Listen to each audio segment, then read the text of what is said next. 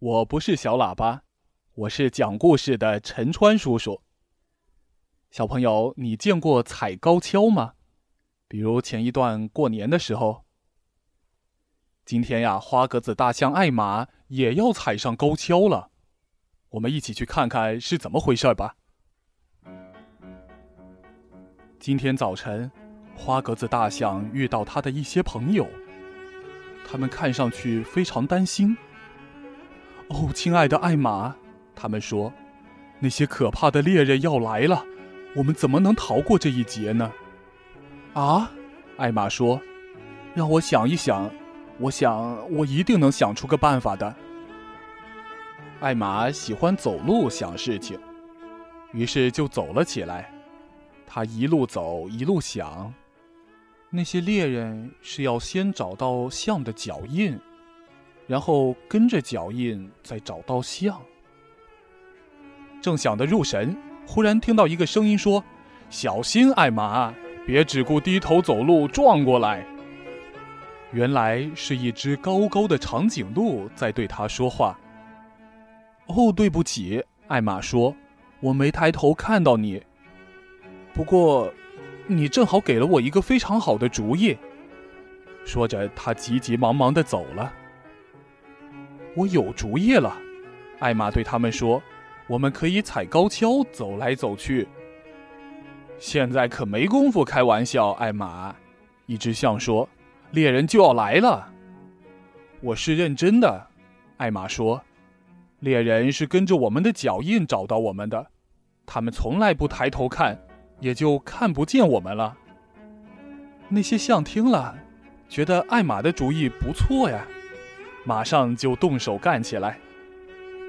有一些象用很结实的木头做成了高跷，另一些象弄来一根根树干，把它们堆起来，大象就可以像上斜坡似的上到树干堆，到树干堆的顶上去踩高跷。不幸的是，艾玛太重了，他一踩下去。高跷就插进了地里。哦，不行！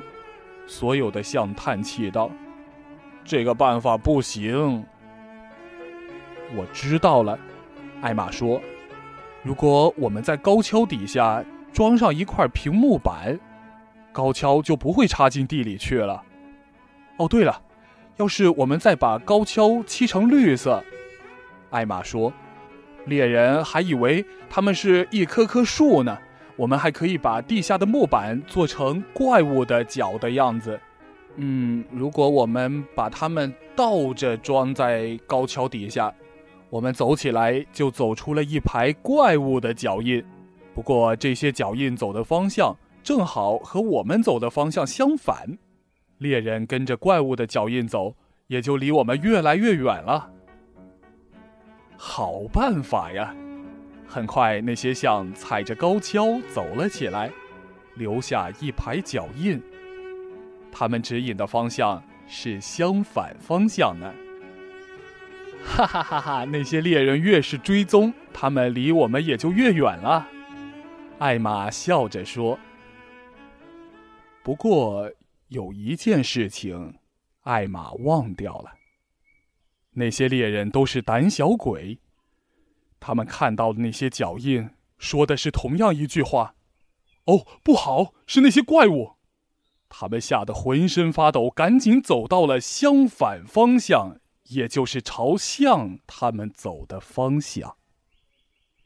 这一来，砰砰砰，是枪响吗？不是。是这些猎人只顾着低头逃命，没有看到高跷，于是迎头撞到高跷上去了。高跷上的大象纷纷掉下来，可它们不是掉在硬硬的泥地上，而是掉到那些胖墩墩、圆滚滚、软绵绵的猎人身上。艾玛和其他的象一个一个爬起来走掉了。天哪，天哪！他们说。那些猎人呢？他们过了好半天儿才好不容易哼哼哈哈的逃走。他们再也不要回来了。艾玛万岁！所有的象都欢呼，他的好主意救了我们，现在我们再也不用踩那些高跷了。我们是用不着他们了，艾玛笑着说。不过，我们可以踩高跷玩呀。于是，接下来他们就踩着高跷玩，玩到很累很累，但是非常开心。小朋友，听了这个故事，你也觉得开心吗？今天的节目就是这样喽，再见。